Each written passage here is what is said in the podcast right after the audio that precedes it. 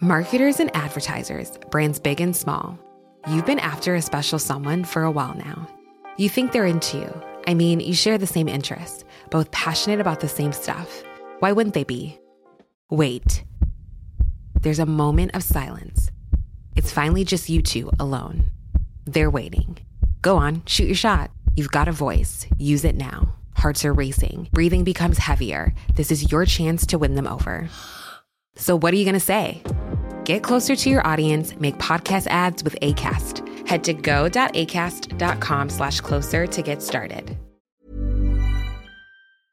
Aujourd'hui, on va parler d'Apple, on va également parler d'Apple, on va aussi passer un petit moment à parler d'Apple et en conclusion, on parlera d'IA et de Twitter.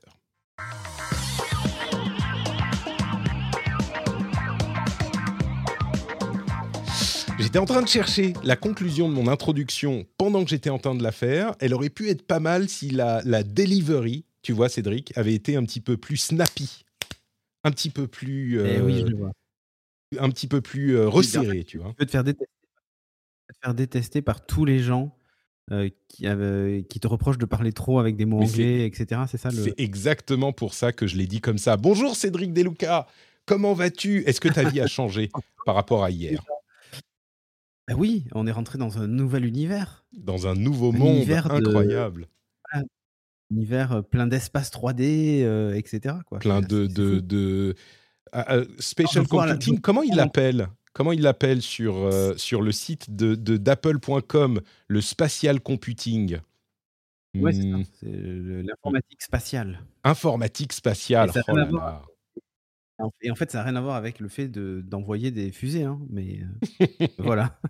Eh ben, on va en parler. On va en parler d'informatique spatiale. Euh, on va également parler de plein d'autres choses. Je voudrais tout de même, tout de même remercier les auditeurs qui soutiennent le rendez-vous tech, puisque oui, vous êtes dans le rendez-vous tech. C'est l'épisode numéro 516. Nous sommes en juin 2023 et aujourd'hui on va parler de la conférence WWDC d'Apple évidemment mais pas que hein, j'ai plaisanté dans l'intro il y aura plein d'autres sujets qu'on va évoquer également mais avant ça un grand merci à Asmerixm et à Nyandra Lades, les patriotes qui ont rejoint le rendez-vous tech depuis la semaine dernière. Ils bénéficient aujourd'hui de bonus absolument incroyables qui, eux aussi, euh, ont changé leur vie. Tout à fait, encore plus peut-être. On pourrait dire que ça change encore plus la vie que le Vision Pro d'Apple. Et aussi, je voudrais remercier les producteurs Raph et Olivier Maury. Merci à vous deux. Merci à vous quatre, les producteurs qui ont trouvé le niveau secret sur patreon.com slash rdvtech. Et on se lance tout de suite. Non, je dois pas le dire, merde.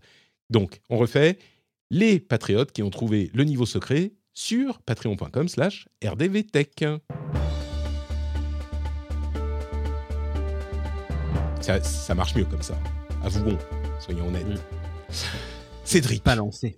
Cédric Deluca, aujourd'hui Oui. est un jour différent puisque nous devons Oui. parler évidemment du casque de réalité augmentée, augmentée virtuelle, pass-through, euh, tout ça, dont tout Ouais, le mix. monde parle depuis euh, pff, maintenant. de- de- Enfin, aujourd'hui, c'est le seul truc que tout le monde, euh, le seul mot que tout le monde a à la bouche sur Twitter et ailleurs. Évidemment, je parle du MetaQuest 3. MetaQuest 3. Et Eh oui, évidemment. Incroyable. Il a été numéro dévoilé euh, ce week-end, en gros. Oui, alors dévoilé, annoncé. hein. On a senti que Ouais, euh, ouais, ouais. Meta, alias Facebook, euh, sentait venir, comme tout le monde, hein, les rumeurs étaient là depuis longtemps, le casque de Apple et ils ont voulu l'annoncer avant pour que ça fasse pas ah bah ils copient Apple. Il faut avouer que ce casque euh, MetaQuest 3, qui ne sera disponible que cet automne, euh, Mm. est quand même une amélioration substantielle, semble-t-il, hein, de ce qu'on de ce qu'il nous, nous présente du casque MetaQuest 2. Il y a des éléments du MetaQuest Pro, dont le- donc le casque est beaucoup plus cher. Ce MetaQuest 3 coûtera 500 et quelques euros, donc euh, un septième du prix du casque d'Apple. donc peut-être que ça sera intéressant pour certains. Il a une approche traditionnelle des casques MetaQuest qui est convaincante, mais qui ne change pas fondamentalement la manière dont on considère ces appareils. Là où, dans une certaine mesure, le casque d'Apple, lui, a une approche qui est un petit peu différente. Il faut noter tout de même que euh, le MetaQuest 3 est d'une finesse particulièrement notable par rapport aux appareils précédents et qu'il peut également, comme le casque d'Apple, faire passer l'image de l'extérieur à l'intérieur du casque. Donc c'est un casque fermé, mais vous pouvez voir en couleur et avec une certaine fidélité ce qu'il ce qu'il y a autour de vous. Donc c'est une évolution sensible, notable du MetaQuest 2, le casque autonome de Meta. Et on en saura plus cet automne quand ils le présenteront euh, de manière beaucoup plus. Euh, comment dire de, Mhm. de- de manière beaucoup De plus manière précise. retravaillée. Voilà. Euh, D'ailleurs, oui, je ne sais pas si tu as vu, mais il semblerait que les gens chez Meta, chez Facebook, ne l'utilisent pas du tout pour travailler ce casque, même si c'est leur produit. Non. On a des témoignages qui disent, mais ils ne l'utilisent pas, en fait. Bref. Tout ça pour dire que Meta a annoncé son casque, mais évidemment, c'était pour préparer l'annonce de la WWDC, l'annonce principale, le One More Thing. Euh, quelques mots avant sur la WWDC elle-même. Vous le savez, c'est la conférence pour les développeurs d'Apple qui a lieu tous les mois de juin et qui prépare les, euh, publications, les mises à disponibilité, des mises à jour généralement des nouveaux OS et des nouveaux produits. Euh, ils parlent généralement pas beaucoup de produits, en tout cas les nouveaux iPhones, nouveaux iPads sont souvent présentés plutôt à la rentrée. Là, c'est vraiment le logiciel et quelques matériels. Euh, un truc qui est notable et dont on parlait beaucoup avant cette WWDC, c'est qu'ils n'ont pas du tout parlé ni d'IA, euh, ni de réalité virtuelle. C'est-à-dire qu'ils ont présenté un casque qui est, sur le principe, un casque de réalité virtuelle, réalité augmentée, réalité mixte, mais ils n'ont pas dit une fois les mots réalité virtuelle, et ils ont utilisé des euh, outils d'IA, mais ils n'ont pas dit une fois le mot IA euh, pendant toute la Oui, il parle conférence. du machine learning, il parle de, de tout ça, mais, effectivement, il ne prononce pas le mot IA, comme si c'était le, ni oui ni non. C'est un, ni IA, ni. Ni IA, ni VR. Voilà, c'est ça, c'est ni IA, ni VR, et ils ont réussi. Euh, ils ont bien, bien réussi leur, leur jeu. Parce qu'en fait, ça, ça permet de pas pouvoir comparer.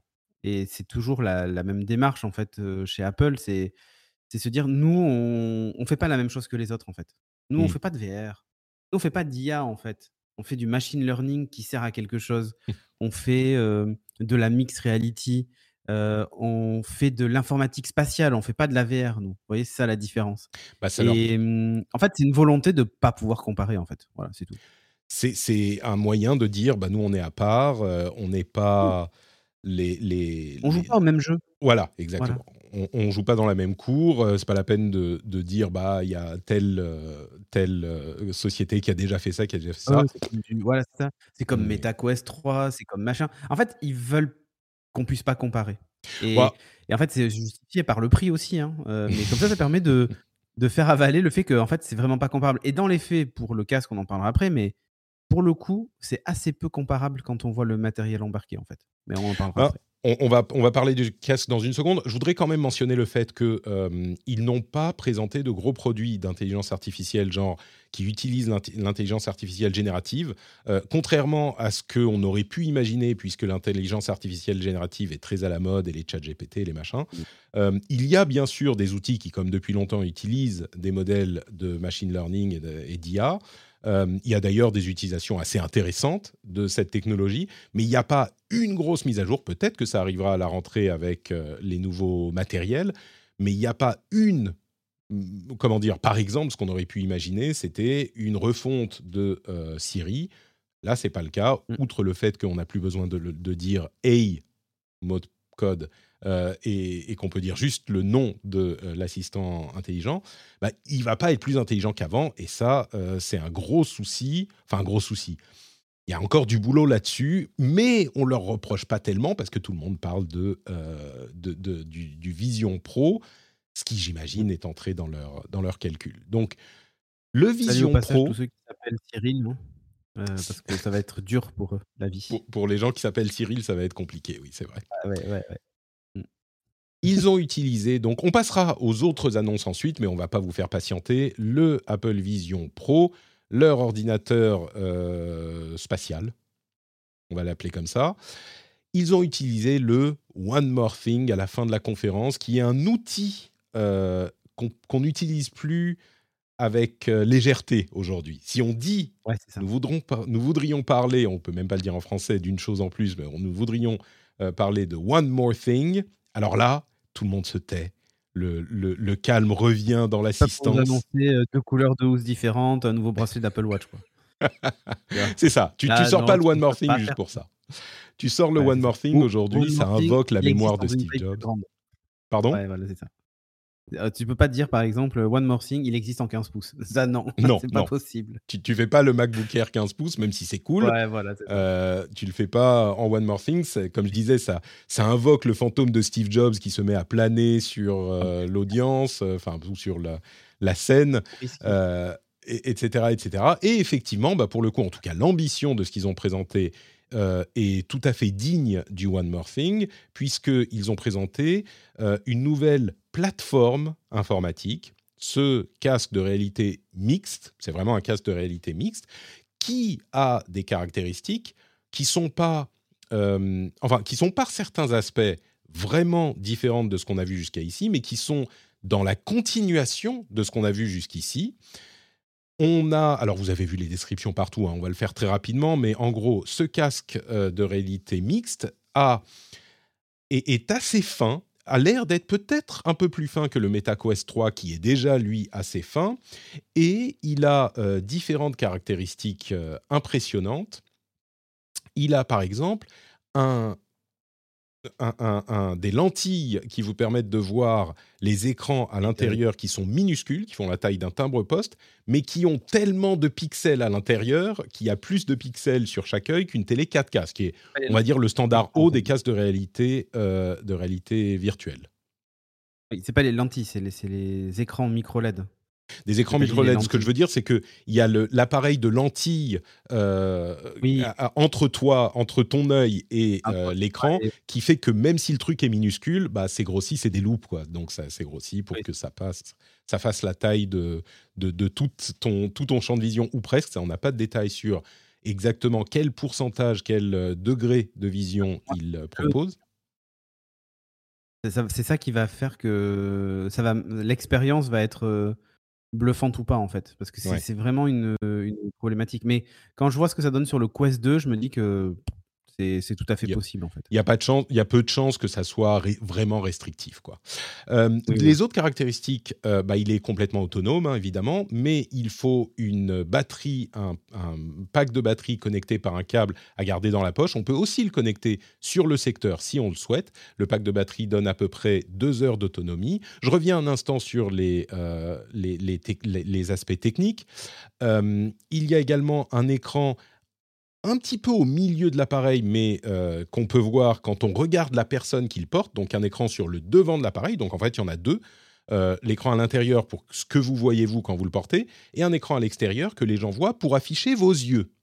C'est-à-dire, enfin, pour mhm. afficher la partie de votre visage qui est derrière le casque, de manière à ce que les gens qui vous euh, voient avec le casque faire vos trucs, bah, aient l'impression quand même de comprendre ce que vous faites et de d'avoir votre regard, puisque c'est très important, et c'est moins isolant quand on peut voir le regard de quelqu'un. Et c'est des yeux qui sont recréés à partir d'un avatar virtuel, mais qui sont suffisamment réalistes pour que, avec euh, la profondeur du casque, ben, on, comprenne euh, que c'est, on ait l'impression que ça, ce sont vos vrais yeux.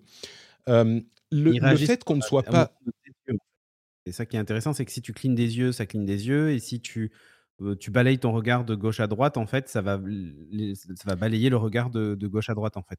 C'est-à-dire que. C'est ça qui est intéressant. C'est pas un masque, effectivement, tu fais bien de le préciser, c'est une représentation de vos yeux à cet instant. Donc, c'est une recréation de vos yeux avec vos paupières qui clignent des yeux. Enfin, vous, quand, si vous clignez des yeux, ça cligne des yeux. Si vous regardez à droite, etc. Donc, ça regarde exactement où vous regardez. Et ça fait partie euh, d'un élément de design important dans la conception de l'appareil qui est que on ne doit pas être isolé quand on est dans l'appareil, ni nous par rapport à l'extérieur, ni l'extérieur par rapport à nous. L'extérieur par rapport à nous, ça passe par cette histoire d'écran qui va afficher la partie de votre visage qui est cachée par le casque. Et pour nous qui utilisons le casque, ça affiche l'extérieur si on le souhaite, on peut régler le degré euh, de vision qu'on va avoir de l'extérieur ou l'immersion dans euh, l'interface de l'appareil. et quand quelqu'un s'approche, par exemple, étant donné qu'il y a à peu près 40 000 caméras et capteurs sur euh, le casque, en permanence la pièce, etc. Donc dès qu'il voit qu'il y a un mouvement, un, truc, un objet qui se déplace et que c'est pas lié à ton mouvement de tête, en fait, il va t'afficher cet objet-là, un chien qui passe, une personne qui passe, etc. Donc on n'est vraiment jamais isolé dans euh, l'utilisation du casque, ce qui est un élément extrêmement important et très différent de ce qu'on a vécu jusqu'à maintenant avec ce type de casque. Euh, il y a également des aspects techniques. Bon, il y a une puce M2, une puce R1 qui est spécialisée dans la gestion de ce genre d'appareil. De, euh, et le, ah oui, le son est, intégré au casque lui-même, à peu près à côté des oreilles. Ça a vraiment, comme on l'imaginait, un look de, euh, de, lunettes de ski, avec une, une sangle qui est assez aérée, qui tient bien derrière la tête. Il est peu encombrant par rapport aux appareils qu'on connaît jusqu'ici, et il est assez petit. Bon, après, euh, il faudra l'avoir sur la tête. Il y a très peu de journalistes qui l'ont eu sur la tête et qui nous ont livré leurs impressions jusqu'ici. On en parlera dans un instant. Euh, mais l'autre élément important, c'est évidemment les usages qu'ils ont voulu mettre en avant. Il y en a eu trois. Productivité, c'est-à-dire l'éternel... Euh, bureau virtuel, bureau informatique virtuel, qui est disponible. Donc, vous pouvez mettre n'importe quelle fenêtre, n'importe où dans votre environnement. Et rappelons-le, votre environnement, ça peut être juste la pièce qui est autour de vous. Donc, euh, c'est de la réalité augmentée, simulée, avec des fenêtres de systèmes équivalents à iOS qui se baladent un petit peu partout. L'autre, c'est euh, le entertainment, donc euh, les films, le sport. on peut imaginer être carrément au, euh, pouvoir être dans le, stade, euh, assis là où on veut dans le stade pour voir euh, le, match de basket, par exemple. Ils ont montré des trucs comme ça. Et le dernier, c'est, j'ai déjà oublié le dernier, il y a donc le, le travail, le contenu qu'on va pouvoir regarder et bon, des expériences différentes.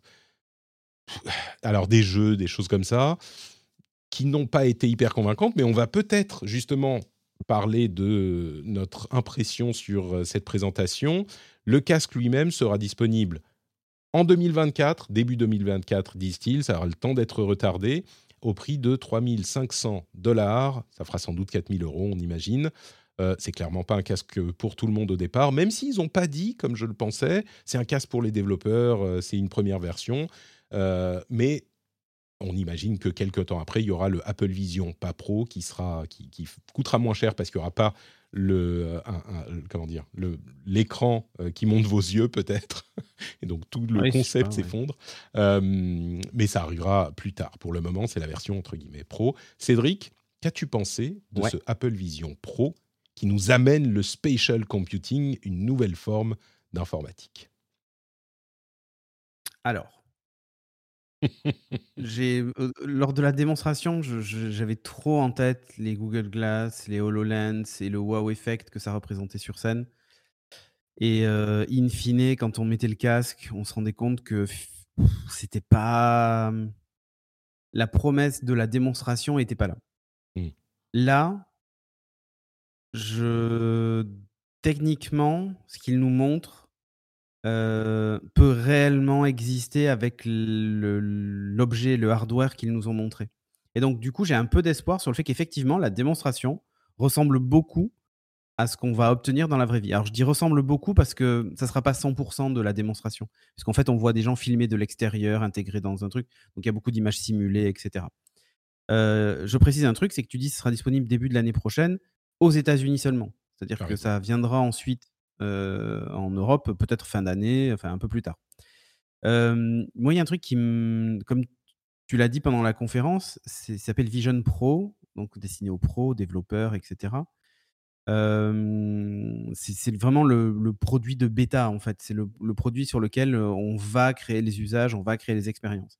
Mais la démonstration qu'ils font, en fait, elle est surtout orientée grand public et finalement peu professionnelle. Alors, il y a un truc qui est cool quand tu as un Mac, c'est de prendre ton écran et de l'agrandir en immense et de continuer à taper sur ton Mac, utiliser ton trackpad ou passer avec tes mains, etc. Ah, euh, j'explique pour les gens qui n'ont pas vu la démonstration, c'est-à-dire que tu as le casque sur la tête, tu t'approches de ton Mac, tu ouvres le Mac euh, si c'est un Mac portable, et l'écran de ton Mac s'affiche tout à coup, tu peux le transporter dans l'univers virtuel et au lieu de le voir s'afficher sur ton Mac, bah, le même écran s'affiche en beaucoup plus grand devant toi, puisque tu as un, canevas euh, virtuel, s'affiche beaucoup plus grand, et tu peux continuer à travailler sur ton Mac. C'est juste que l'écran ne s'affiche plus sur l'écran lui-même, mais devant toi en beaucoup plus grand. Donc c'est un, message intéressant. C'est ça. Et en fait, c'est les usages pro se limitent en grande partie à ça, en fait. C'est-à-dire que ils ont, il y a la démonstration de la visioconférence, etc qui, sont plutôt pas mal avec l'idée de tu retournes le casque vers toi, tu scannes ton avatar, tu le mets sur la tête et ensuite quand tu es en réunion, tu vois les gens en taille réelle avec son spatialisé, etc. et eux te voient à travers un avatar qui te représente. Alors c'est pas parfait d'ailleurs sur la démo, on voit il passe assez vite sur l'image, mais quand on, je l'ai re-regardé ce matin pour préparer le rendez-vous tech et je me suis dit «Mmh, quand même c'est pas parfait en fait. Il y a, il y a cette MKBHD qu'il a testé dit c'est correct, euh, effectivement. Là encore, pour expliquer, ce sont des. Pas, tu vois, enfin sont des avatars, c'est-à-dire qu'on va prendre le casque quand on fait la mise en place euh, de l'appareil, on va prendre le casque, le retourner et utiliser tous les capteurs qu'il a sur le devant pour scanner notre visage et il va créer un avatar 3D de euh, notre personne et c'est ce que verront les gens avec qui on va communiquer par euh, communication en ligne, Teams, Zoom, etc. Parce qu'évidemment, ils vont pas nous voir, on n'a pas une webcam devant nous, ils vont pas nous voir avec le casque sur la tête ou voir juste nos yeux. Ils verront cette représentation euh, informatique de nous. Et ça a l'air d'être correct, mais, mais voilà. C'est ça. C'est OK-ish. OK-ish. Euh, mais c'est, voilà, c'est j'ai toujours peur des usages, en fait. ce qu'ils mmh. ont montré était assez convaincant. Techniquement, c'est convaincant. la vraie question qui se pose, c'est cette idée de quand est-ce qu'on l'utilise, en fait? C'est-à-dire que autant Microsoft, avec les HoloLens, vous faisait une démonstration de... En fait, ce truc-là, il est fait pour être porté à l'extérieur du bureau. Au bureau, ça marche, mais à l'extérieur, ça marche vachement bien. Un technicien en, en intervention qui a en surimpression euh, le manuel de son truc d'intervention, etc. Moi, j'avais assisté à des, démonstrations pro euh, de HoloLens à l'époque, par exemple bah, chez Bouygues Télécom, qui euh, les techniciens utilisaient pour changer les cellules d'antenne, etc. Bref, pour de la télémédecine, des pompiers, des machins. Enfin, on voyait que c'était vraiment un truc fait pour les pros sur le terrain, etc. Et quand on parlait des pros, c'est pas des pros le bureau d'études bien cossu, avec les, petits canapés où on peut s'asseoir, etc. C'était les gens qui étaient sur le terrain, quoi, les mécaniciens, les machins et trucs. Là, on n'a pas ça. C'est-à-dire que la démonstration pro et l'appellation pro, pour moi, elle n'est pas tellement justifiée en fait avec ce qu'ils ont fait. On a surtout de l'entertainment. C'est ou alors, c'est comment les pros vont pouvoir nous vendre des trucs et exploiter ce truc-là. Parce que la démonstration avec Disney, où tu es dans un speeder sur Tatooine pour regarder The Mandalorian, oh, excuse-moi, mais côté pro, on n'est pas, on mmh. n'y est pas, quoi, en fait.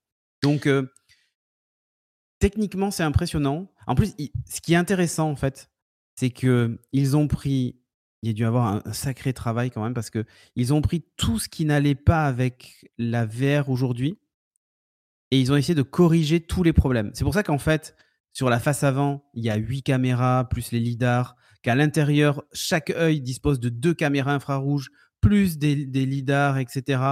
il, y a, il, y a, des capteurs sous l'appareil, euh, des, caméras sous l'appareil, parce qu'il y en a huit en frontal, mais il y en a, y en a ensuite quatre, enfin deux de chaque côté, sous l'appareil pour capter les mains en fait la profondeur 3D, etc. En fait, le vrai truc intéressant, c'est que. On l'a pas dit, mais on contrôle la chose avec les yeux. Voilà, oui, tu, tu as, tu as Avec les yeux et la main. C'est-à-dire qu'en fait, comme mes yeux sont scannés en permanence, si je regarde un objet, le focus se fait dessus. Et en fait, si vous avez déjà utilisé une souris sur iPadOS, vous savez de quoi je parle. C'est-à-dire que quand la souris passe d'une icône à l'autre, en fait, elle est attirée vers l'icône. Mais en fait, c'est pareil avec les yeux. C'est-à-dire qu'on déplace ses yeux et hop, c'est attiré vers l'objet. Et comme il filme mes mains, je fais juste un petit geste comme ça, pouf, et ça valide. Ça sélectionne si je garde appuyé, ou ça valide, ça clique en fait si je fais juste ça. Et en fait, réellement, je n'ai pas besoin de lever pincement, ma main. Un petit pincement avec les doigts. Je n'ai pas besoin de lever ma main. Je la laisse par exemple poser sur le bureau.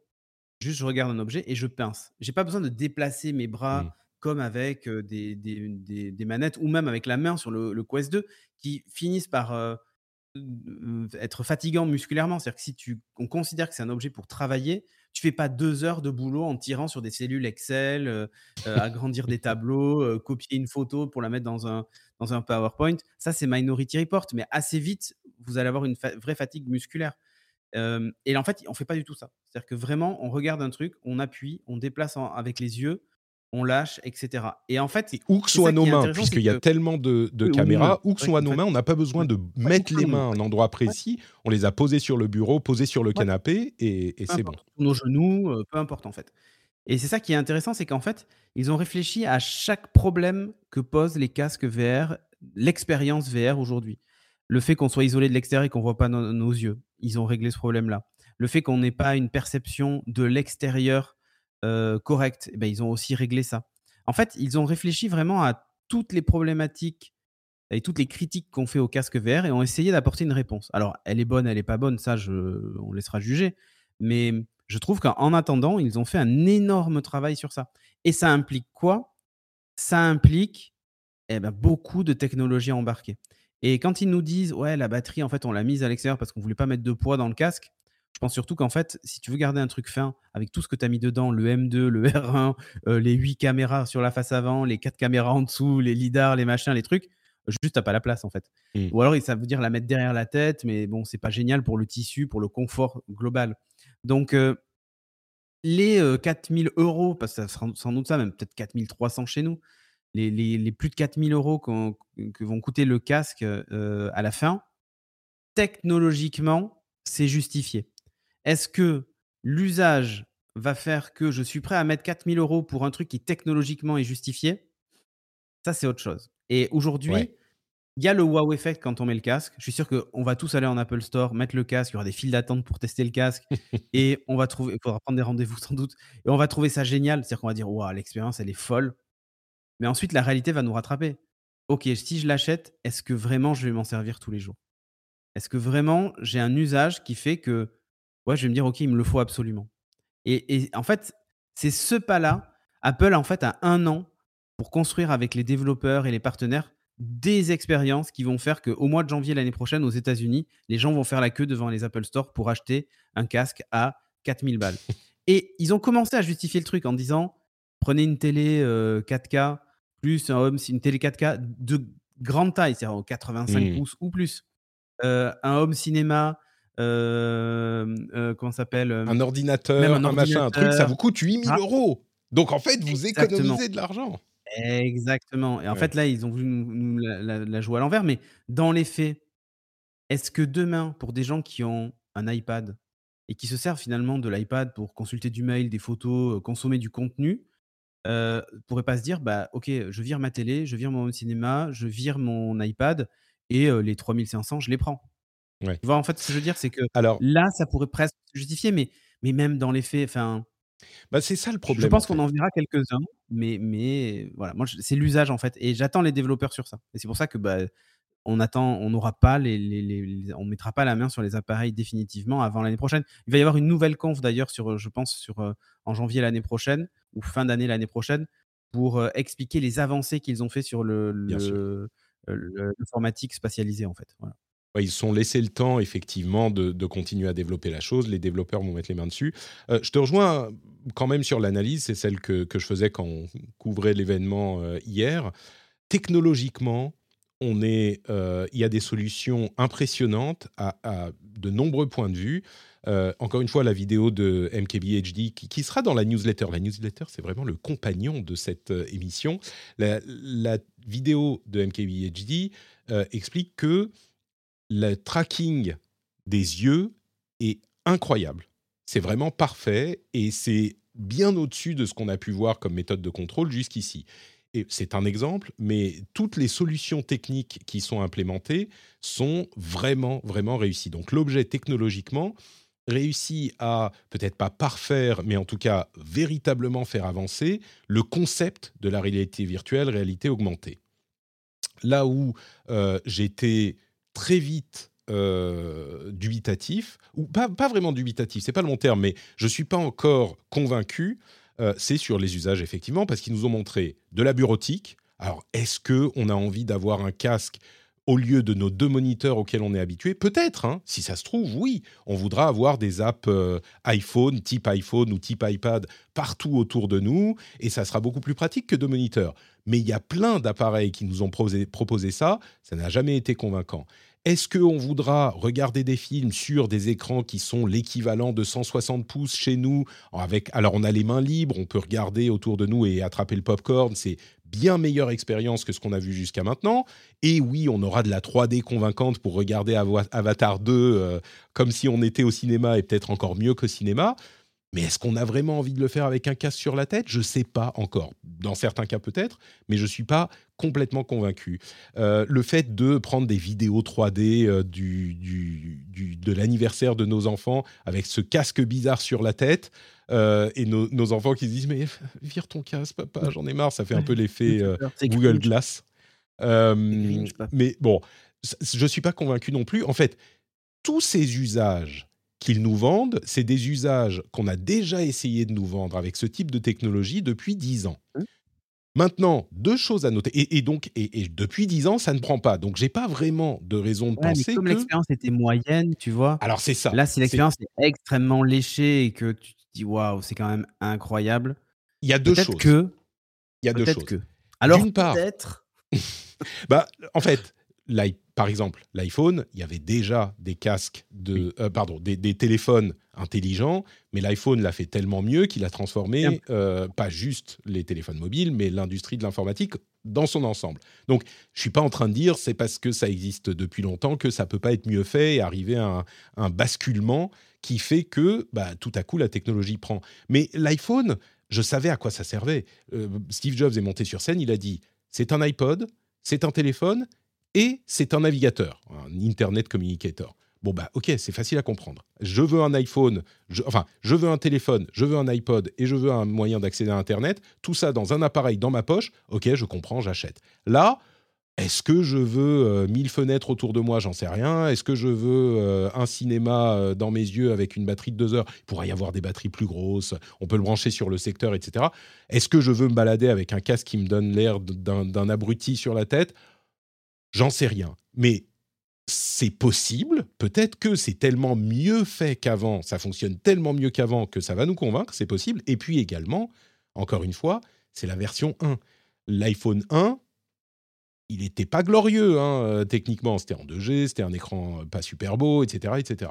Donc, on a largement de quoi. Il est tout à fait possible. Il existe un monde dans lequel l'Apple Vision Pro c'est les fondations du truc. Et dans les 2, 3, 4, 5 prochaines années, le produit est développé, affiné, et fini d'amener cette technologie, cette, euh, ce concept de euh, informatique spatiale, spatialisée, dans toutes les maisons. C'est possible. Et puis, l'appareil va évoluer aussi. On sait, on sait bien que euh, techniquement, l'idée de ce genre d'appareil, c'est qu'à ce stade, c'est des lunettes de ski, mais à terme, ça pourrait être des lunettes, entre guillemets, normales. Donc, euh, entre parenthèses, si on porte des vraies lunettes, on peut acheter à prix fort, j'en suis sûr, de chez Carl Zeiss, euh, Carl Zeiss, Carl, Zeiss, ah. voilà, c'est ça, euh, des lentilles qui s'attachent magnétiquement à l'appareil et qui, font, qui ont notre prescription. Donc, c'est pratique, on peut l'utiliser comme ça. forcément à prix fort, hein, parce qu'il y en a d'autres qui le font, où ils t'offrent les lentilles à ta, à ta vue. En fait, ça serait même assez logique, c'est-à-dire que sinon, ils se coupent une, toute la clientèle qui porte des lunettes évidemment.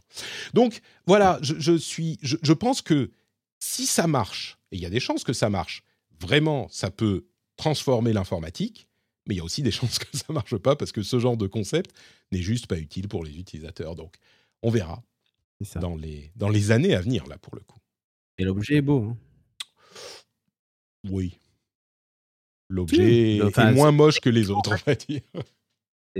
Bah, quand je dis c'est beau, c'est ce qu'ils ont réussi à faire avec autant de capteurs, etc., c'est plutôt bien, quoi, en fait. Mmh oui, oui, non, c'est sûr, c'est sûr. Il n'est pas, il est pas moche, quoi. C'est rigolo parce qu'en fait, ils reprennent vraiment le design de plein de choses chez eux, en fait. Mmh euh, le petit, euh, la petite lanière orange que tu as sur le bracelet d'Apple Watch Ultra, euh, le, le, look, la digital crown que tu as sur les Apple Watch, mais aussi sur le, les AirPods Max.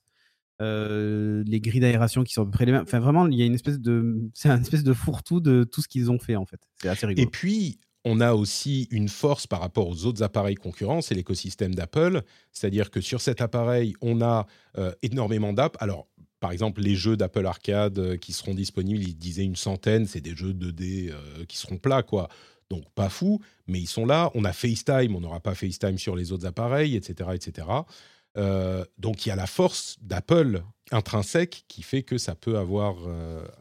est assez sympa aussi, c'est quand tu reçois une notification pour un message, euh, si tu lèves ta montre, en fait, ça passe automatiquement en, transparence pour que tu puisses voir ta montre, en fait, et genre une notif euh, sur ta montre, etc. Bon, dans les faits, tu as aussi la notif dans le casque. Donc, du coup, la démonstration tombait un peu à l'eau, je trouvais, mais bon, voilà. Euh, le SDK arrive ce mois-ci, donc on commencera à en voir beaucoup plus, beaucoup plus, très très vite. On pourrait en parler beaucoup plus longtemps, mais on va avancer parce que je crois qu'on a à peu près tout dit. On va avancer pour parler des autres annonces de cette WWDC parce qu'il y en a eu. D'une part, euh, MacBook Air 15 pouces pour 1300 dollars, dont sans doute 1500 euros euh, par chez nous. Le MacBook Air M2, le meilleur ordinateur que j'ai eu de ma vie, passe enfin, à une baisse de prix. MacBook Air M1 également. On a euh, le Mac Studio mis à jour au, M2 et le Mac Pro Apple M2 Ultra. Alors un Mac Pro avec processeur Apple, avec 7 cartes Afterburner pour euh, des, milliers et des milliers d'euros, avec des performances, on va juste dire un mot dessus, performances impressionnantes. On, est euh, à des niveaux de traitement parallèle de flux vidéo et ce genre de choses pour les monteurs pour les monteurs vidéo et les gens qui travaillent sur ces choses-là, qui sont incroyables. La puissance de ces processeurs n'est plus à démontrer. Ça n'intéresse pas forcément le commun des mortels, mais le MacBook Air 15 pouces, ça peut être, ça peut être cool, vraiment fin, sans ventilateur, avec un peu plus d'espace pour travailler. Il au niveau des prix, euh, le MacBook Air M1 est à, il n'a pas baissé de prix chez nous, il est toujours à 1199. Et le MacBook Air M2, 13 pouces, est à 1299. Il y a 100 euros d'écart euh, pour la même capacité de stockage, la même quantité de RAM, euh, etc. Avec euh, simplement, bon, c'est le 8 cœurs, 8, GPU du M2, c'est-à-dire le plus petit, mais pour 100 euros de plus, autant prendre la puce M2 et le, le positionnement prix en, chez nous est un peu étrange. Quoi. Bah, tu sais comment ça s'appelle? Ça s'appelle upsell. Comment vendre un truc plus cher en mettant un truc euh, un petit peu moins cher que celui que vous voudriez. Voilà, c'est ça. Et euh, le 15 pouces, du coup, lui, il démarre à 1599. Voilà. iOS 17 avec quatre angles euh, de communication bien marketés. Bah justement, la communication, le partage, l'intelligence dans les, les, claviers et des nouvelles expériences. Alors, Nouvelles expériences, c'est journal intime, qui peut être euh, extrêmement utile quand on veut suivre euh, ça, enfin pour, pour le, le bien-être mental. Euh, la personnalisation des contacts avec ce qu'on peut faire sur les écrans d'accueil, on met des photos, on sépare le, le sujet du fond, etc. Le voicemail live, ça veut dire qu'on peut voir par texte ce que notre correspondant est en train de nous laisser comme message, c'est retranscrit par texte et on peut choisir de décrocher euh, à n'importe quel moment. Donc ça, c'est super pratique pour les gens qui veulent pas parler aux gens auxquels ils veulent pas parler. Euh, le truc qui était un petit peu impressionnant quand même, c'est le partage d'informations et de données de contact par AirDrop, qu'ils ils appellent ça le name drop, et on peut partager d'autres choses. En gros, c'est le partage magique qu'on aurait dû avoir depuis des années. Je ne comprends pas pourquoi quelqu'un d'autre ne l'a pas fait avant. On approche le téléphone du téléphone de quelqu'un d'autre et ça envoie les données sur l'autre téléphone, ça échange les, informations de contact. Euh, vas-y, euh, lâche ton 06, machin. Ou alors euh, un morceau de musique, un fichier, ce genre de choses. C'est c'est tellement évident quand on le voit, mais évidemment, il y a la, belle petite animation, machin. C'est le truc qui m'a le plus impressionné, moi, dans iOS 17. Ouais, c'est vrai que c'est pas mal. En fait, la problématique aujourd'hui de AirDrop, c'est que souvent les gens le désactivent parce que euh, sinon tu reçois des photos de saucisses euh, dans le tram et euh, envoyées aléatoirement via AirDrop. Et du coup, les gens le désactivent et au moment où tu en as vraiment besoin pour récupérer une photo, un lien ou quoi que ce soit, les gens sont obligés de le réactiver. Euh, etc. C'est pas hyper pratique. Là, en gros, il y a cet aspect un peu sécurisé, c'est-à-dire que, bah, ok, je, tu veux que je te partage la photo du mariage, machin truc, je m'approche et là, tu l'as, tu vois. C'est que là, pour partager une photo de saucisse, il faut vraiment euh, coller le téléphone à l'autre, quoi. Et là, bon, euh, voilà. Et c'est une manière aussi de sécuriser AirDrop, je trouve, ce, ce fonctionnement-là. Et, et ouais, c'est vraiment, le, le- c'est vraiment le- la, la bienvenue. Et ce qui est cool aussi, c'est que par exemple, j'écoute de la musique, il y a quelqu'un d'autre à côté qui approche son téléphone et ça active le, le live share. euh, enfin, voilà quoi. On peut partager, oui, la musique, les photos, les Ouais, podcasts, euh, enfin plein plein de choses. Donc euh, ça, ça va être d'exercice, plein de trucs, vraiment Ça cool. va être pratique. Bon, pas, pas complètement folle non plus cette mise à jour euh, de. Il y a, il y a Ouais. quelques autres petites choses, les cartes euh, hors ligne, le fait qu'il reconnaît les animaux, pas juste qu'il sait qu'il y a des chiens et des chats dans les photos. Non, Il y a l'identité dans votre chien euh, Médor, bah, il sait que c'est Médor et il le reconnaît ce chien spécifiquement. Donc euh, l'autocorrect apprend. Donc euh, quand on veut dire fucking, ça dit plus ducking à chaque fois, il finit par apprendre. Donc ça c'est cool, etc., etc. iPadOS 17 euh, des widgets un petit peu partout, comme Mm. dans iOS 16, donc euh, avec un an de On retard. prend les améliorations de, de l'iPhone et on les transfère sur l'iP- sur l'iPad en fait. hein, euh, C'est vraiment ça. hein. Avec le fait de pouvoir euh, interagir avec les widgets qui sont sur votre écran de, de fond, c'est-à-dire qu'on peut euh, cocher des trucs, vraiment interagir avec le, le widget sans lancer une app. Et l'autre truc qui était vraiment cool, c'était les améliorations sur les documents PDF, c'est-à-dire qu'on peut beaucoup plus facilement les éditer, les renvoyer, etc. Mais surtout, on peut inclure un document PDF dans une note de l'application Note et la partager. Et le Mhm. travail en temps réel sur un document partagé et alors c'est pas nouveau. Tous les documents partagés travaillent de cette manière et quand on voit ce que fait la personne euh, dans le document, on le voit en direct, etc. Mais le fait de voir avec le stylet euh, qu'on peut dessiner, qu'on voit en direct, ou que on a partagé un document, qu'on appelle la personne en FaceTime et qu'elle est en train de travailler sur le document et on le fait en même temps, je dois avouer que moi, ça m'a fait un petit, euh, un petit wow effect, quoi, léger, mais quand même. Clairement. Euh, Qu'est-ce qu'il y avait d'autre? Sonoma, macOS Sonoma. Est-ce qu'il y a vraiment des choses importantes à noter dans macOS Sonoma C'était toutes ces updates sont relativement mineurs. hein, Il n'y a pas de grands euh, chamboulements. Changement versant amélioration de performance, etc. Il y a beaucoup de changements euh, esthétiques et vu qu'on a rajouté les widgets partout, euh, etc. Ben, en fait, le Mac n'en avait pas, les avait pas vraiment ici dans le control center. Bah maintenant, ça y est, on les a au notification center. Maintenant, on les a sur le bureau. Voilà. C'est, enfin, en gros, la vraie grosse nouveauté euh, euh, visible, c'est ça. Euh, les screensavers. Tu veux de dire qu'on revient à. Windows, c'est quoi, Vista ou je sais plus lequel c'était? L'un des- l'un- le premier à avoir fait ça. Ouais, c'était pas incroyable. Il y a toujours, ils nous ont reparlé du jeu vidéo aussi, mais pff, la promesse du gaming sur Mac, moi je voilà.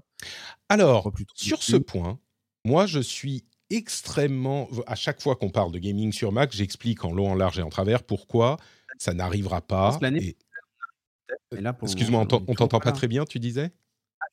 Je dis, moi je pense que le- ça arrivera l'année prochaine. Là, ils, sortent les kits de portage.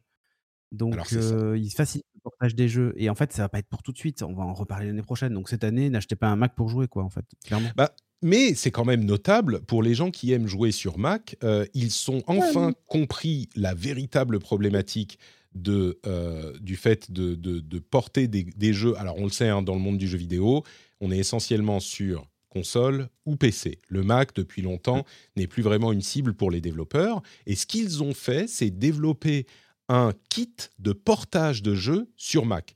On sait que au niveau logiciel et matériel, les Macs sont tout à fait capables de euh, faire tourner des jeux puissants aujourd'hui. Il n'y a plus de problème là-dessus. Le problème, c'est que pour développer une version de votre jeu sur Mac, ça implique un investissement en temps de développement, en, en argent et en, en- bah, temps tout simplement, qui est euh, disproportionné par rapport à ce que vous pouvez espérer avoir. Là, s'ils ont effectivement, comme ils le promettent, un kit de portage qui permet en quelques jours de porter un jeu de la plateforme de votre choix, PC a priori, au Mac, et ben là, c'est pour la première fois un argument convaincant pour moi, et je suis extrêmement négatifs sur le jeu sur Mac depuis longtemps. Mais là, pourquoi pas Pourquoi pas? Il y a enfin une vraie réponse concrète aux préoccupations des développeurs. D'ailleurs, ils ont sorti euh, Hideo Kojima, Hideo Kojimak, comme le disait Kazo sur notre euh, Discord.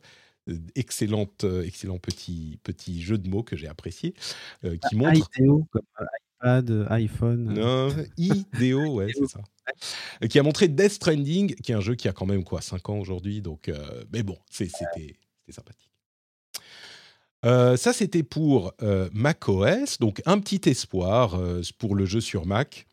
WatchOS 10 avec un redesign complet de l'interface que, j'ai eu du mal. Alors, je suis sûr que c'est complètement redesigné et intéressant et, et super beau. j'ai quand même eu un petit peu de mal à comprendre exactement comment ça allait changer. Il y a une pile d'applications intelligentes que tu peux atteindre en faisant rouler la, la molette et elle sait en fait, quelles applications. Ouais, explique-moi. Watch Face qui euh, marche pas hyper bien. Je l'ai utilisé pendant un petit moment, mais qui en gros, au moment où tu te réveilles le matin, tu affiches la météo du jour, ton prochain rendez-vous, si tu as un médicament à prendre dans santé, il te le dit, etc. Enfin voilà. Et tout est chronologique finalement et contextualisé, c'est-à-dire en fonction du lieu où tu es, de ce que tu fais, etc. Normalement, la promesse en tout cas. Ouais, mais en fait, c'est une amélioration de ça. C'est-à-dire que là, en fait, on est sur. voilà, on a amélioré la série Watch Face. Quoi.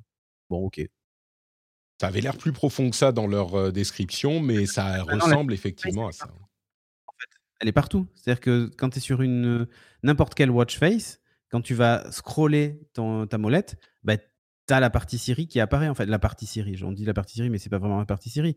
C'est la partie contextualisée, intelligente qui va apparaître, en fait. C'est surtout mmh. ça. De ce que moi j'ai compris, en tout cas, c'est que cette watch face finalement devenait la watch face standard. À partir du moment où je vais slider, peu importe la watch face sur laquelle je suis, eh ben, je vais avoir ça en fait. D'accord. Voilà. Bon, bah à voir, ils ont aussi refait euh, différentes apps. Euh, bon, c'est une refonte de l'interface. On verra ce qu'il en est quand elle, euh, on en reparlera. Il y a plein de choses qui n'ont pas été annoncées aussi. Hein. Oui, et ben, y a, y a, ils n'avaient pas le temps. Hein. Ça faisait deux heures déjà la conférence, donc. On, en reparlera évidemment euh, quand on aura la sortie à, l'automne. Euh, TVOS 17, enfin TVOS la nouvelle version, avec le truc notable, c'est euh, FaceTime sur Apple TV. ce que ah oui non un autre truc important sur Mac, on va avoir enfin le l'économiseur d'écran de l'Apple TV sur Mac et c'est le plus bel économiseur d'écran que vous ayez vu de votre vie et je suis bien content que tout le monde pourra en profiter sur Mac. Mais sur Apple TV, FaceTime. Et il y a plein de gens qui disent ouais, bah, on va jamais s'en servir, machin. Je pense que avec mamie et les enfants, ça va être sur la télé tout le temps, quoi. Mamie de 2 mètres de haut. C'est ça. Et puis. sur iOS, il y a quand même un truc qu'on n'a pas dit. Mmh c'est que. On va parler pendant la conf, mais c'est bah, forcément c'est là. Mais en fait, c'est cette possibilité d'enregistrer ta voix euh, ton modèle de voix et quand tu envoies un SMS à quelqu'un, en fait, tu peux lui envoyer le modèle avec et euh, quand le message est lu, par exemple, quand Patrick m'envoie un SMS, enfin un e-message, Siri le lit pas avec sa voix, mais le lit avec la voix de Patrick, en fait. Et ça, ça, ça, y est, en fait, ça y est. Euh, sauf qu'en fait, ils l'ont pas annoncé pendant la conférence, puisque je pense que de toute façon, ça avait fuité, donc ça valait pas le coup de, de l'annoncer. Mais, mais en fait, c'est bien présent. Et il y a plein d'autres petites choses comme ça, comme les AirTags partagés, comme plein de trucs qui voilà, sont passés un peu vite ou voire n'ont pas été, euh, n'ont pas été euh, démontrés et qui pourtant sont présents dans l'OS en fait. Et comme tu disais, il y avait beaucoup trop de choses à annoncer pour pouvoir s'attarder sur tout en fait. Un autre truc dont on n'a pas parlé pour les iPhones, euh, c'est le mode portrait veille. C'est-à-dire qu'il y a un mode, comment dire, réveil matin ou qui affiche différentes informations en mode, pardon, je dis portrait, en mode paysage. Il est dans les deux en fait il est dans le 2 Et dans les deux, en portrait et en paysage. Mais effectivement, la grosse nouveauté, c'est quand même le mode paysage, euh, ça c'est sûr. Qui est un, mode d'affichage dédié quand vous posez votre téléphone pour la nuit en mode, euh, bah, justement, vous pouvez le mettre en mode paysage. C'est un affichage différent qui est d'assez belle facture en fait. Euh, les il y a un truc moi qui me fait c'est qu'en fait, il laisse tomber l'iPhone 10 en fait. Le mmh premier iPhone n'aura pas droit à la mise à jour avec les iPhone 8 et évidemment précédents. Donc il y a quand même une, toute une génération en tout cas de. Ça, ça, démarre à partir du 10S en fait. Donc voilà. comme à chaque, comme à chaque génération, il laisse une, une génération. Et pour la WatchOS, c'est à partir de la 4. Ah, donc la 4, la mienne pourra, pourra l'utiliser. Très bien. Euh, et on est donc, oui, 2018, c'est euh, pour les iPhones. Donc 2018, 2019, 20, 21, 22, 23, à peu près 6 ans. Bon, c'est correct dans cette industrie. C'est même le meilleur de cette industrie, on va dire. Euh, bon, il y a des choses supplémentaires, des trucs sur les AirPods qui peuvent avoir des bruits qui adaptent le volume dans la rue en fonction du type de son qu'il y a autour de vous, genre les bruits gênants comme les travaux, bah, il va vous les réduire. Par contre, si quelqu'un se met à parler à côté de vous, non seulement il va augmenter le volume euh, de sa voix, mais il peut également baisser le volume de ce que vous êtes en train d'écouter. C'est assez pratique, j'avoue que moi je dis souvent attends, attends, qu'est-ce que quoi? Qu'est-ce que tu dis? Et puis je mets pause et puis je fais répéter. Donc ça c'est pratique. Et puis avec AirPlay, il y a une amélioration sur CarPlay. Quand vous êtes dans la voiture avec une voiture équipé de CarPlay, et eh ben, tous les iPhones qui sont dans la voiture avec vous peuvent envoyer des morceaux de musique sur la playlist de la voiture. Ça, c'est le truc, encore une fois, complètement tout con. C'est quoi? Les playlists tout court, d'ailleurs, dans Apple Music arrivent aussi. C'est-à-dire que ça sera plus tard dans l'année, c'est marqué sur, sur le site. Euh, c'est qu'en fait, tu peux créer une playlist, par exemple, on se partage une playlist et on peut ajouter chacun des morceaux dedans. Aujourd'hui, c'était pas possible. Bah, maintenant, c'est fait comme sur Spotify finalement. Des ouais, c'est collaboratives. Euh, bienvenue, en 2012. Quoi. Ouais, euh, c'est ça. Et donc, par contre, moi, je suis hyper c'est-à-dire que c'est cool la fonctionnalité musique, mais l'année dernière, la promesse d'iOS 16 qui était ça va remplacer le compteur de votre voiture, machin, nanana. On a un an plus tard, on n'a aucun véhicule qui l'intègre et on n'a plus du tout de démo de ce truc qui était censé être le projet Titan euh, ou je ne sais quoi, et in fine, en fait, on n'en on a pas du tout entendu parler cette année. J'imagine que les constructeurs, euh, les, constructeurs de voitures sont pas hyper chauds, euh, pas hyper euh, enthousiastes à l'idée de livrer toute leur interface à Apple, mais c'est ce qu'on disait l'année dernière. Mais Exactement. Ouais. Donc voilà. Et, oui, et, et, la possibilité évidemment de, de, contrôler les casques sur Apple TV Plus aussi, les différents AirPods, etc. directement, le partage audio sur tes sessions. En fait, il gère beaucoup mieux tvOS le, partage audio. Donc, par exemple, s'il y a un bébé qui dort à côté, vous voulez mettre un casque pour pas faire de bruit, etc. En fait, on peut automatiquement activer d'ailleurs le speech detection. Donc, vous parler entre vous et vous vous entendez tout en ayant la réduction du bruit si voilà s'il y, a du bruit. Peu importe, ou activer le son spatialisé casque par casque avec le tracking de la tête ou pas, etc. Franchement, ils ont, ils vraiment amélioré le truc. Et la fonction ultime, Patrick, et ça, tu as oublié, Mmh. La détection de la télécommande grâce à Find My, quand on cherche la télécommande de son Apple TV. Moi je, suis, moi, je suis, tu sais, très euh, euh, méticuleux, donc euh, je perds rarement ce genre de choses. Donc ça me. Il y a un enfant qui passe, qui l'attrape et qui parte avec dans la chambre. Toute ressemblance avec une situation déjà vécue serait fortuite. mais après, tu la cherches. En fait, c'est bizarre, je l'avais mise là quand même. voilà. Pas faux. Donc au final, euh, au-delà de la grosse annonce de, euh, du Vision Pro, une euh, conférence qui était solide, des améliorations sympathiques, et on verra ce que ça donne avec les nouveaux appareils. C'est peut-être pour moi enfin le moment de changer l'année prochaine, donc je suivrai ça avec intérêt. L'année prochaine, je veux dire à la rentrée, donc je suivrai ça avec grand intérêt. Et du coup, c'est le moment de vous dire que vous pouvez soutenir l'émission sur patreon.com/rdvtech. Est-ce que vous saviez que sur votre appareil mobile, qu'il soit iPhone ou iPad ou même ordinateur mobile ou à votre bureau, vous pouvez aller sur patreon.com slash rdvtech pour soutenir le rendez-vous tech? Le saviez-vous, messieurs, dames? Je vous réveille un petit peu là parce qu'on s'endormait avec toutes ces histoires d'Apple. Le saviez-vous? Je vous le demande. Eh bien, si vous ne le saviez pas, maintenant vous le savez. Patreon.com slash rdvtech pour soutenir l'émission et surtout, avant tout, pour vous faire plaisir.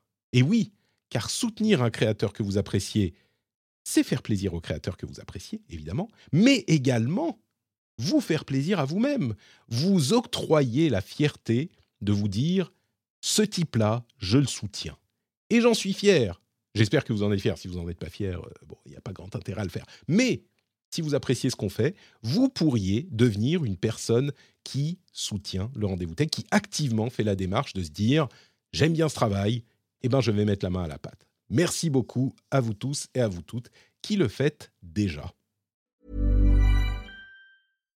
Millions of people have lost weight with personalized plans from Noom, like Evan, who can't stand salads and still lost 50 pounds. Salads, generally, for most people, are the easy button, right? For me, that wasn't an option. I never really was a salad guy. That's just not who I am. But Noom worked for me. Get your personalized plan today at Noom.com. Real Noom user compensated to provide their story. In four weeks, the typical Noom user can expect to lose one to two pounds per week. Individual results may vary. Marketers and business owners, you've been pining after a certain someone. Your job's on the line. You're desperate for them to like you back. Here's a word of advice from me talking is hot. Just you and them, finally alone, like us two right now. Maybe under the duvet, headphones on, one on one. Podcast advertising is proven to be one of the best ways to catch their attention. So surprise them while they're tuned in, while the moment's right. Say a line or two that really gets them going. Next time, if you want to win over your special someone and build some brand love, experiment with something new. Just focus on your voice. Advertise on more than 100,000 podcast shows with ACAST. Head to go.acast.com slash closer to get started.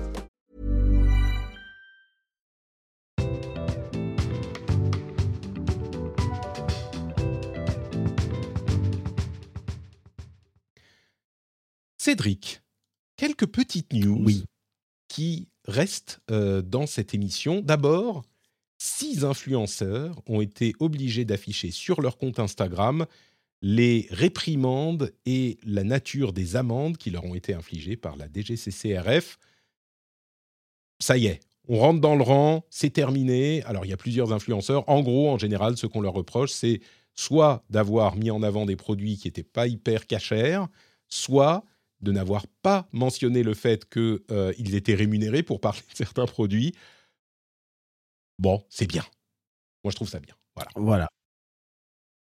Euh, Non, mais c'est bien, c'est bien parce que c'était c'était vraiment, on était à la, enfin, je veux dire à la limite de l'arnaque. Non, mais c'était vraiment de l'arnaque. Ah bah il y en par avait, oui, c'était carrément ça. oui. Oui, mais, mais, en, mais, en- mais en fait, c'est- très bien que, que en fait, euh, le- les autorités s'en s'en soient mêlées, en fait. hein. Vraiment, vraiment. hein. Je pense que c'était des règles qui étaient claires pour tout le monde et il fallait taper un petit peu sur les doigts pour que tout le monde rentre dans le rang. Alors il y a des gens qui se plaignent, qui disent ceci, cela. Non, j'ai pas vraiment dit ci, j'ai pas vraiment dit ça, peut-être, ok. Mais en tout cas, maintenant, déjà à la base, nul n'est censé ignorer la loi, ok. Maintenant, Mhm. sur ce point précis, je pense que dans ce milieu-là, il sera difficile de l'ignorer encore. Et c'était le but. Motorola lance deux nouveaux téléphones Razer. Vous connaissez les Razer, c'est les pliables, les téléphones à clapet. Et il y en a un qui est particulièrement intéressant, c'est le Razer Plus, parce que quand il est replié, c'est, vous savez, enfin, c'est un écran pliable. hein. Sur l'intérieur, c'est un écran pliable, et quand il est plié, il est tout petit, il fait la taille de, enfin, je sais pas, plus petit, c'est un petit carré, quoi.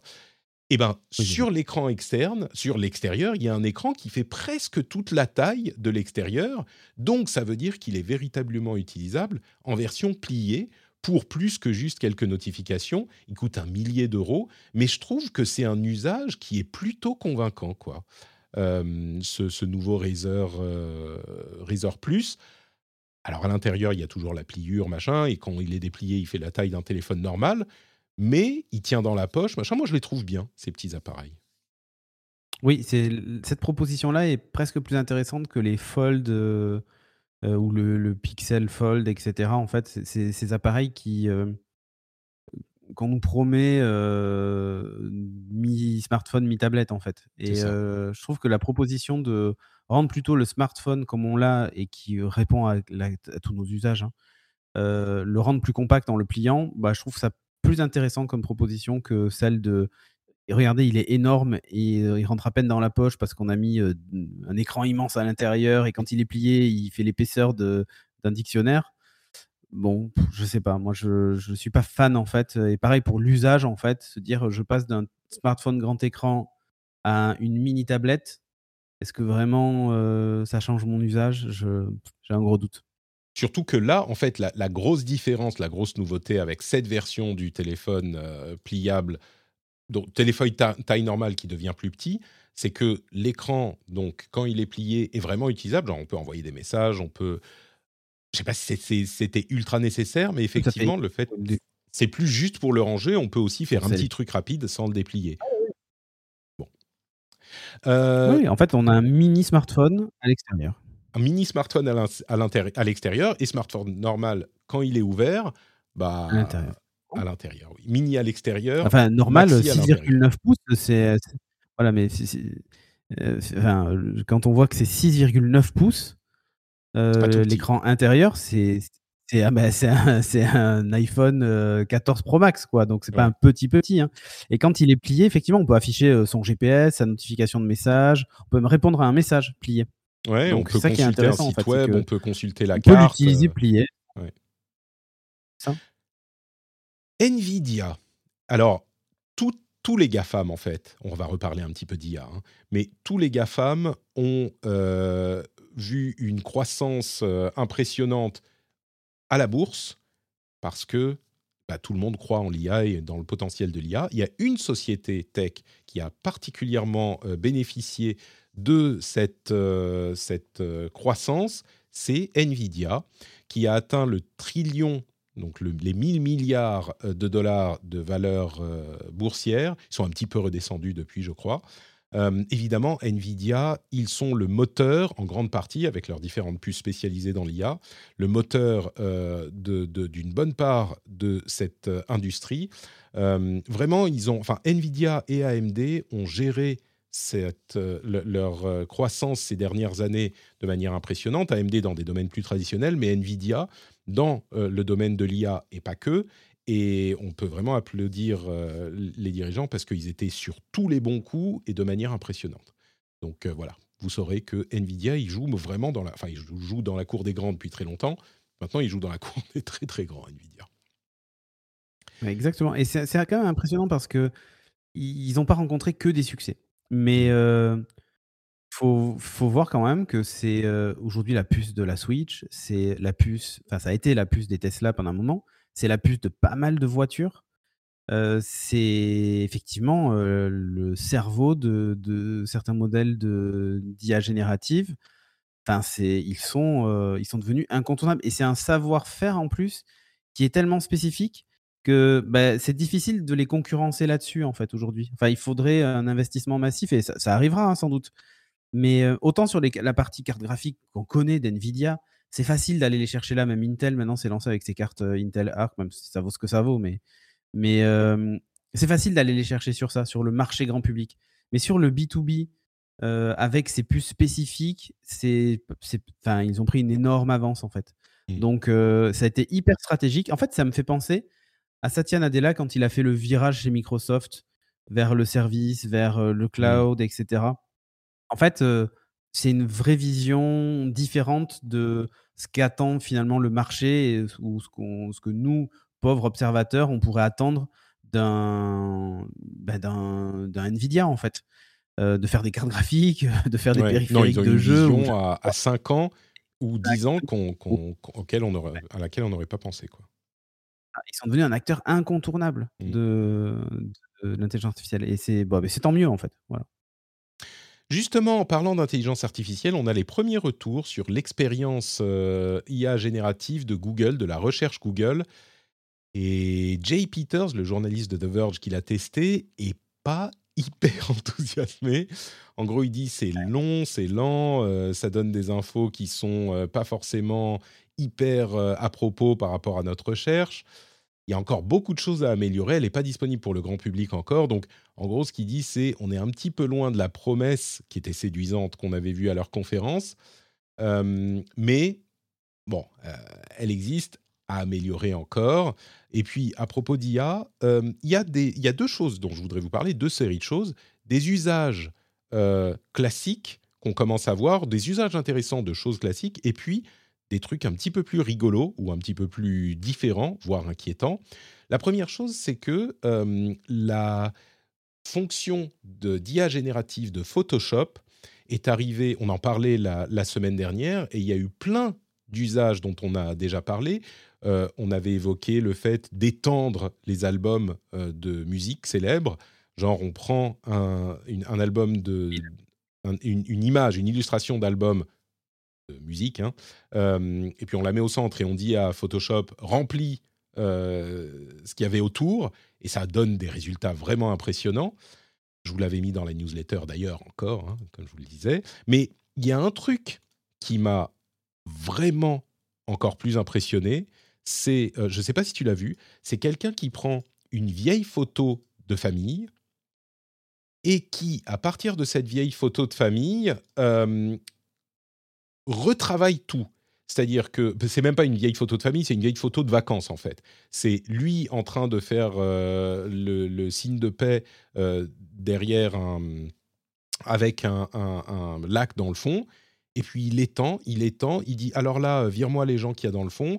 Et puis en fait, je rajoute encore, je double la taille vers la droite, mets-moi un petit château fort ancien. Puis ensuite, euh, je rajoute du ciel, ok, mets-moi des nuages ici et là. C'est enfin vraiment, on sait ce qu'est l'IA générative, on commence à le connaître maintenant depuis un an, mais à chaque fois. Mais l'usage En fait, ce qui est intéressant, c'est que c'est un vrai assistant graphiste que tu as dans Photoshop. Mmh. moi, je le vois parce que mmh, ici, bah, il y a Laurent euh, Desguin qui, qui euh, joue beaucoup avec.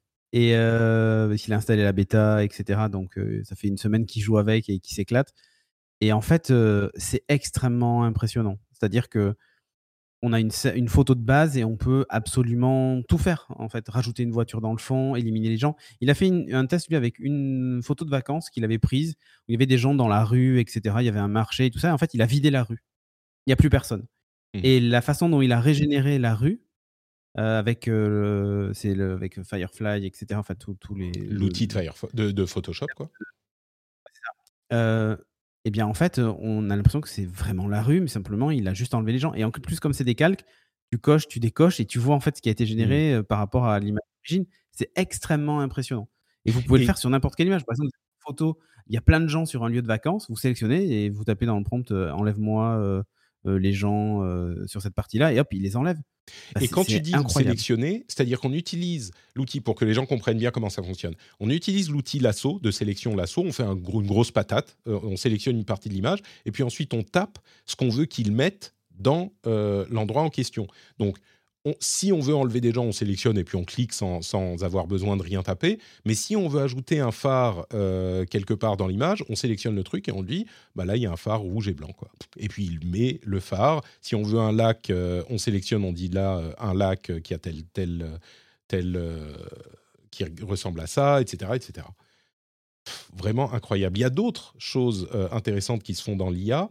On commence à voir des effets spéciaux en vidéo qui sont un petit peu convaincants, qui sont pas vraiment de la qualité euh, de ce qu'on peut voir avec euh, des logiciels d'effets spéciaux et des vrais euh, graphistes qui vont vous faire des vrais spéciaux, qui vont faire des vrais effets spéciaux. Mais on est, enfin, il y a un mois on en parlait, c'était des trucs ridicules. Aujourd'hui, il y a deux ou trois startups qui commencent à avoir des résultats en vidéo qui ressemblent à quelque chose. Il y a même un film qui s'appelle, comment il s'appelle déjà The Frost. Alors, qui est un film, euh, comment dire, c'est hyper stylisé, ça fait genre, euh, ça, fait image euh, animée de, de, de Mid-Journey. On voit que c'est de l'IA. Mais c'est un film de 12 minutes avec des effets spéciaux. Les visages, c'est n'importe quoi parce que c'est animé, par, c'est animé à partir de trucs faits par Mid-Journey. Mais les effets spéciaux, disons que si quelqu'un, il y a un an, quelqu'un avait sorti un court métrage comme ça, j'aurais dit ah c'est une intention artistique intéressante d'auteur. Euh, ah, ça fonctionne, ce truc, c'est des images qui bougent pas beaucoup, qui sont euh, un tout petit peu animées, enfin, et, et, ça, ça, ça progresse très vite, quoi. Exactement. les trucs rigolos, il y a plusieurs choses. Est-ce que tu as vu cet appareil photo? Alors, que j'aime pas appeler appareil photo, mais c'est un appareil qui ressemble à un appareil photo parce qu'on le tient euh, comme un appareil photo, mais en fait, c'est juste un moyen d'avoir la localisation et euh, il va aller sur Internet et il va euh, simplement prendre les informations sur le lieu où on est par rapport à la localisation. Et puis quand on appuie sur le bouton, ça génère une image à partir des informations qu'il a eues avec lesquelles il a généré un prompt c'est un projet artistique en fait. C'est pas tellement un, véritable appareil photo, mais c'est rigolo et les résultats sont pas mauvais quoi. Je suis sûr qu'ils ont donné que des exemples qui fonctionnent. Mais en fait, Ouais, mais c'est ça. Mais en fait, il va prendre euh, toutes les infos contextuelles, c'est-à-dire euh, l'endroit où vous êtes, euh, la météo, etc. Et il va générer en fait une, par IA un truc qui pourrait ressembler à l'endroit où vous êtes en fait. Hmm. C'est bon, c'est original évidemment. Il y a peu de chances que ce soit exactement euh, la, la même chose, mais avec les coordonnées GPS, euh, en allant chercher Mm. des images sur Street View, euh, Google Maps, etc. Il peut arriver à faire un truc qui s'en approche quoi. C'est la photo sans véritablement euh, prendre d'image du tout. De... Bon, La photo générée par IA de la vraie vie, sans vous, pas. bah, bon, voilà. bon, en réalité, il a les sources, bien sûr, puisque le moteur a été entraîné avec des photos en partie qui venaient de là, certainement, parce qu'il y a des millions et des millions de photos, mais c'est drôle quand même. Euh, encore une fois, les modèles euh, de langage et ChatGPT ont commencé à remplacer des gens. Il y a une enquête intéressante du Washington Post qui montre euh, deux exemples de, personnes qui ont perdu leur travail, qui était un travail d'écriture, de marketing, qui n'était pas le truc le plus créatif qui soit, hein, bien sûr, mais les sociétés en question ont préféré payer moins cher pour euh, moins de qualité, c'est quand même moins bon, mais euh, c'est plus rentable pour eux, et donc il y a quelques personnes qui ont perdu leur travail, qui ont parlé à- au Washington Post. Donc, euh, bon, pas plus de commentaires à faire là-dessus, mais ça commence pour de vrai, quoi. On verra si on arrivera à 80%, comme le disait, comme le disait Ouais. Jérôme Kainborg, 80% de, de perte de, de travail. Et enfin, un projet hyper intéressant de Google qui s'appelle qui s'appelle Style Drop. Est-ce que tu as vu Style Drop?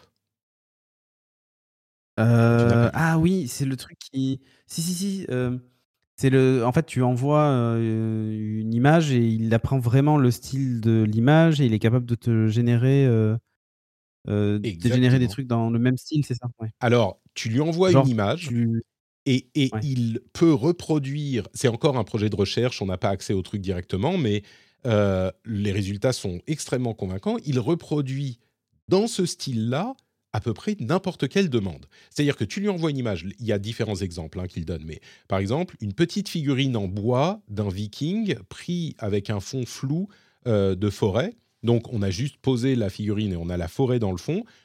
C'est l'image Oui. de référence et on lui dit, euh, on lui dit, on lui décrit l'image et ensuite on lui demande de faire autre chose avec ce style. Par exemple, au lieu d'une tête de viking, une voiture de course, euh, une vache ou ce genre de truc. Mais Et ça- ben il reproduit. Tu as l'impression que c'est la même image avec une autre figurine qui a été placée là, ça. mais une figurine gravée, euh, une gravure de la figurine, c'est hyper impressionnant. Euh, Ouais, clairement, c'est pas mal. il y a d'autres exemples, un petit, une petite peinture à l'eau d'un enfant qui a fait des petites fleurs comme ça sur une page blanche. Et ben tu lui dis, tu lui montres cette image de référence, et puis ensuite tu lui dis, fais-moi la lettre A, puis la lettre B, puis la lettre C. Et ben ça te fait la lettre A toute seule, sans fleurs, sans euh, rien, juste la lettre A, mais peinte à l'eau euh, avec des, des, des- des trucs approximatifs. Euh, ils ont montré aussi des, ils montrent aussi des, des icônes euh, très très très stylisées, monochromatiques. Tu lui envoies juste l'image et tu lui demandes d'autres icônes, mais avec ce style-là. Là, il y a des icônes, c'est Mhm. DS, des trucs euh, symboliques. Eh ben, tu lui demandes euh, un homme avec une barbe, il va te faire un truc à plat, monochrome, c'est une icône d'un homme avec une barbe. Ouais. Euh, un, un- un loup qui, qui, comment on dit, qui ulule, non, c'est pas un loup qui hurle à la lune, bah, il y a un petit profil monochrome. Du... C'est, hyper... Les applications de ce genre de truc sont folles. Et j'ai été très impressionné. Ah, mais clairement, c'est assez fou ce euh, ce qu'on fait aujourd'hui. C'est imagine fou. dans six mois. Mon bon monsieur, je le mettrai dans la newsletter aussi. Non, mais Newsletter. imagine, imagine ce qu'on va faire dans six mois. Bah, imagine ce qu'on va faire dans deux jours. Oui, c'est ça. Euh, sur notrepatrick.com, vous pouvez vous abonner à la newsletter ou dans les notes de l'émission. Mais ça vaut le coup. Euh, Enfin, le- les, les liens, la newsletter, c'est le compagnon des émissions, j'aime l'appeler comme ça. Euh, et puis, on conclut avec le journal de Twitter. Euh, j'aime généralement laisser le meilleur pour la fin. Là, je laisse le pire pour la fin. Il y a deux personnes qui dirigeaient le département Trust and Safety de Twitter qui ont dé- démissionné, genre en trois jours. Bon, ok. Elon Musk, il était en voyage en Chine. Étrangement, il n'a pas tweeté du tout quand il était en Chine. Pas du tout. Alors qu'il tweet en moyenne 10 fois par jour ou 150 fois par jour. En Oui. Chine, euh, il s'est tenu bien quoi. Euh, bon, une bonne chose quand même, euh, suite aux images deepfake d'explosion au Pentagone, eh ben, Twitter a ajouté la fonction Community Notes, vous savez, qui permettent d'ajouter des commentaires aux tweets. Eh ben, ils l'ont ajouté aux photos. Et ces euh, commentaires sont euh, traqués sur les photos, même si elles reviennent. C'est-à-dire que les photos sont identifiées et si on la reposte ensuite, Ouais. eh ben, les commentaires, des no- enfin les notes sont disponibles sur cette photo tout de même. Donc ça, ça c'est quand même une bonne chose. Ça évite de faire sauter la note quand on réupload en fait. euh, on supprime son tweet et on le refait. Et ben en fait, euh, la note y est, y est quand même en fait. Ou alors, euh, même en, un mois plus tard, la photo Ouais, fake ressort et bah, ça la retrouve quand même, même si c'est quelqu'un d'autre qui l'upload. Euh, Est-ce que j'ai envie de parler de What is a Woman? Non, même pas. Même pas. Enfin, Ouais. hein. il, en a. Non. Euh, et quoi d'autre? Non, mais parce que c'est fatigant. Elon Musk euh, est accusé de de- d'insider trading. Vous vous souvenez, à un moment, il a mis l'icône de, de la crypto-monnaie Doge, du Dogecoin, euh, à la place du logo de Twitter? Et ben, juste après, il a vendu pour 124 millions de Dogecoin. 124 Oh, c'est millions de dollars hein. de Dogecoin. Donc, euh, manipulation de marché tout ça, euh, c'est un peu, c'est un peu cradoc. Et voilà, Ouais, pour, on va s'arrêter là. On va s'arrêter là. Euh, et voilà. la seule loi qui s'applique à lui, c'est celle de Twitter. la seule loi qui s'applique à lui, oui, on est d'accord. Et voilà pour notre émission. Euh, on a passé un bien bon moment en ta compagnie, Cédric. Merci beaucoup d'avoir été avec nous. Est-ce C'était que partagé. merci Est-ce que tu pourrais nous dire où on peut te retrouver quand tu n'es plus dans cette émission qui se termine? Et bien justement, sur le réseau d'Elon Musk, sur Twitter. On peut pas ça. Euh, Cédric de Lucas, Cédric de le chiffre 2, Lucas. Voilà, comme ça, je, je partage quand je fais des lives et tout ça. Enfin, voilà. Très C'est plus bien. simple. Cédric Deluca, merci beaucoup Cédric. Le lien vers ton compte Twitter sera dans les notes de l'émission. Pour ma part, vous pouvez me retrouver sur Twitter également, mais aussi sur Mastodon et sur Blue Sky. J'ai eu mon invitation, ça ressemble énormément à Twitter. Ah, la Blue. Sky. Ça ressemble beaucoup, beaucoup à Blue Sky, mais à, à Twitter. Mais je suis notre Patrick là-dessus aussi, donc vous pouvez me retrouver là-bas. Le Discord où on s'amuse bien, où il y a des gens sympathiques, euh, vous pouvez également nous retrouver là-bas. Le lien est dans les notes de l'émission le Twitch, le YouTube euh, pour le replay. Si vous avez raté le Twitch, c'est notre Patrick Podcast. Enfin, là encore, lien dans les notes de l'émission. Et le plus important, patreon.com slash rdvtech pour soutenir cette émission. Vous pouvez décider de la somme que vous donnez et elle est automatiquement euh, prélevée sans que vous ayez à faire quoi que ce soit d'autre, même si vous êtes abonné à plusieurs créateurs de contenu. Donc vous pouvez commencer votre vie de soutien de la création de contenu indépendant dès aujourd'hui en allant par exemple sur patreon.com slash rdvtech.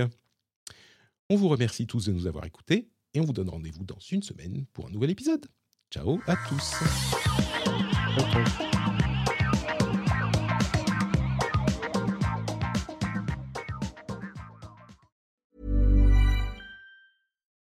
Join us today during the Jeep Celebration event. Right now, get 20% below MSRP for an average of 15178 under MSRP on the purchase of a 2023 Jeep Grand Cherokee Overland 4xE or Summit 4xE.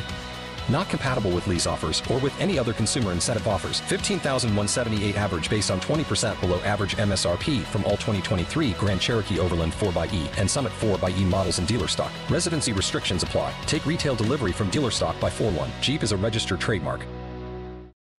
Marketers and business owners, you've been pining after a certain someone. Your job's on the line. You're desperate for them to like you back. Here's a word of advice from me talking is hot. Just you and them, finally alone, like us two right now. Maybe under the duvet, headphones on, one on one. Podcast advertising is proven to be one of the best ways to catch their attention. So surprise them while they're tuned in, while the moment's right. Say a line or two that really gets them going. Next time, if you want to win over your special someone and build some brand love, experiment with something new. Just focus on your voice. Advertise on more than 100,000 podcast shows with ACAST. Head to go.acast.com slash closer to get started.